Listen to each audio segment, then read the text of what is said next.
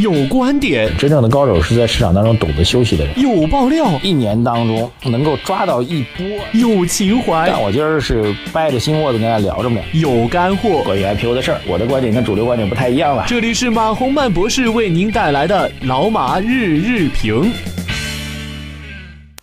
好，各位老马日评的听众朋友们，大家早上好。二零一六年的光棍节啊，十一月十一号，同时也是呃被阿里生造出来的购物节啊，不止阿里，包括天猫啊，这个京东啊，几乎所有的电商网站吧，都会把这双十一当成自己的购物狂欢节啊，这个也确实很牛的一件事情啊。呃，当然本人呢对于这个购物没什么兴趣啊，所以有时候很难理解啊。那么真的有那么多人这个深更半夜，然后这个在那儿抢单吧？当然后来听说还真的是有的哈。而且这个总量数据吧，昨天晚上的数据反馈回来啊，去年呢大概是用了十二分十二分钟多，呃，天猫平台、阿里平台吧，阿里平台的销售额是达到了这个。一百亿，那么今年呢是用了好像六分多吧，就已经销售额达到一百亿了哈，这点我倒是也也也真是莫名惊诧啊。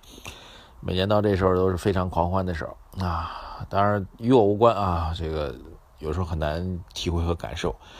呃，但是呢，我们还要感受一下啊，因为今天上午的十点钟啊，再次做一个预告，今天上午十点钟我们会通过花椒的直播啊，花椒的视频直播、蜻蜓的音频直播，还有。千聊的这个直播的群的软件啊，多个渠道来为各位去做一次直播，继续是由我和巨神兵来进行这样一个合作，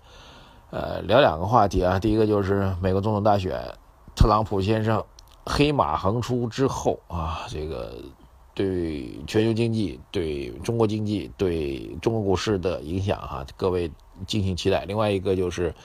双十一啊，今天我们希望在盘面当中依然能够抓住双十一的投资的热点，给大家推几只靠谱的票哈，各位可以来关注。呃，然后更重要的是啊，这个我们每周五的直播，各位非常期待，就是有没有什么这个个股的问题，可以及时来提问给巨神兵啊。本人不答个股啊，但是本人会讲宏观经济和形势。好，然后简单的看一下今天的消息面吧，因为我觉得还是有一些内容要跟大家分享的。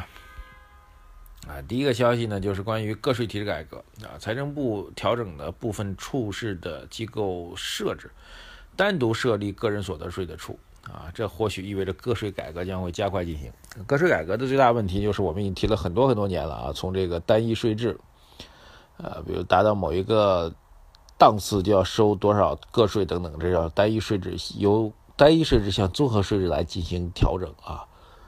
什么叫综合税制呢？就是根据你们家里的人口啊，你比如这人挣一万块钱，那他一个单身汉来花费这一万多，那他能剩不少钱。如果这人挣一万块钱，他上有老下有小，还有好几个孩子啊，那就就问题就大了，对吧？呃，家里负担老人负担等等的，所以一直有这样的逻辑啊，但是执行很难啊。中国人的这个数据统计一直不是特别到位，而且中国人对于数据统计不是特别尊重啊，经常会有一些类似数据造假的问题啊。就比如为了买房子假离婚假结婚，对吧？这也是数据啊，其实它也是数据啊，在我们看来，信息就都是数据嘛，所以一直没有推进啊，但是呼声是很高的。呃，如何从单一变成综合税制，这也是喊了很长时间的一件事情，也许会尽快的要推进当中。还有一个呢，就是关于这个。深港通的事情啊，深港通看来越来越快了。目前来看呢，应该快的话，本月就会推出来啊。似乎深交不，港交所那边比境内还要着急啊，比我们内地市场还要着急。那么深港通如果推出来的话，各位可以注意到的是啊，它的几个影响啊。第一个影响呢，显然最直接的就是对券商来说，理理论上会构成利好啊，因为对于这个资金来说，又找到了新的投资的渠道。那么券商在其中应该是相对获益的，所以券商呢应该是直接受益的啊。这是任何一个交易新的交易渠道、新的交易手段推出来，首当其冲的第一个所谓的利好啊。第二一个其实是偏利空的。深港通和沪港通是不一样的啊。沪港通的投资标的呢是以大盘蓝筹股票为主的，深港通的投资标的基本上覆盖了港股市场当中的中小创，就是中。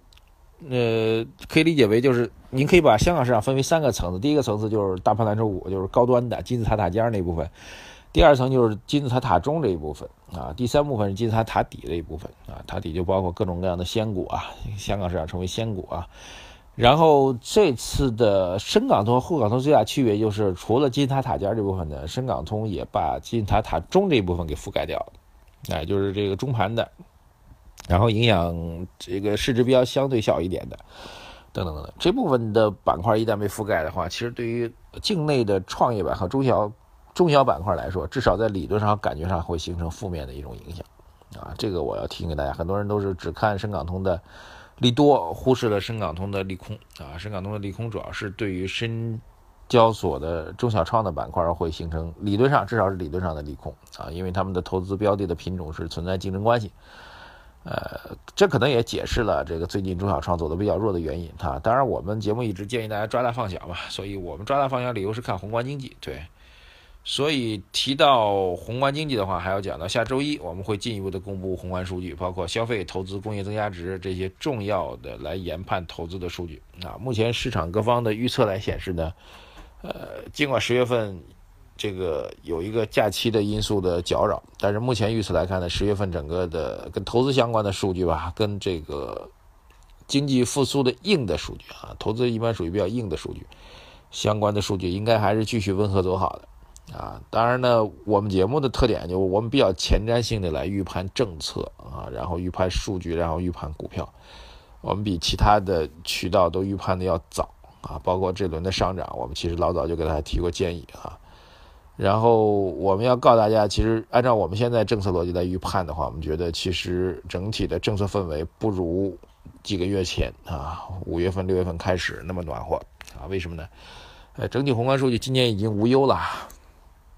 六点七的增长，今年已经是铁板钉钉了啊！这重要的事情可能要说四遍。这样一种情况下，没有必要用力过猛啊！今年如果用力过猛，把数据打得过高的话，实际上是使得明年的同比的增长的基数就会太高。那明年我们继续再保六点五，压力不就更大了吗？对。所以未来年底，至少到年底这几个月，两一个半月吧，这个时间当中，宏观政策发力发猛力的概率已经几乎没有了。啊，货币政策各位知道啊，防止大水漫灌，这个早就说过了。呃，财政政策也没有必要了，财政政策之前的 PPP 的项目，呃，落实下来就已经足够今年玩下去了啊，所以财政政策也没有了，所以从现在到年底基本上不会出台比较猛的政策措施了，呃，这就会使得整个政策方面的预期出现了一个方向性的调整啊，以前是高歌猛进、勇猛直冲啊，现在基本上原地踏步，静待效果。啊，所以我觉得这种状况呢，也会给我们的投资的心态和逻辑产生影响。这是我们节目的一个重大的一个预测啊，供各位做一个参考，也是我们为什么建议啊，建议谨慎型的投资人啊，各位一定要听清楚我们的标准。建议谨慎型的投资人在目前的位置当中，应该选择去减仓，甚至是离场了。但如果是激进型的，您继续看好，您继续玩您的，我们我们我们当然不反对您赚钱了，对不对？谨慎型的投资人现在仍然是要从政策层面考虑，从落袋为安角度考虑，可以退出了啊。当然，你首先得判断清楚自己是谨慎型的还是激进型的，好不好？好，这个今天上午十点钟不见不散啊！花椒我们的相关参与方法，各种参与方法吧，我们已经在微信公众号当中给大家显示出来了，请各位去多多的参与，谢谢大家。十点钟不见不散，再见。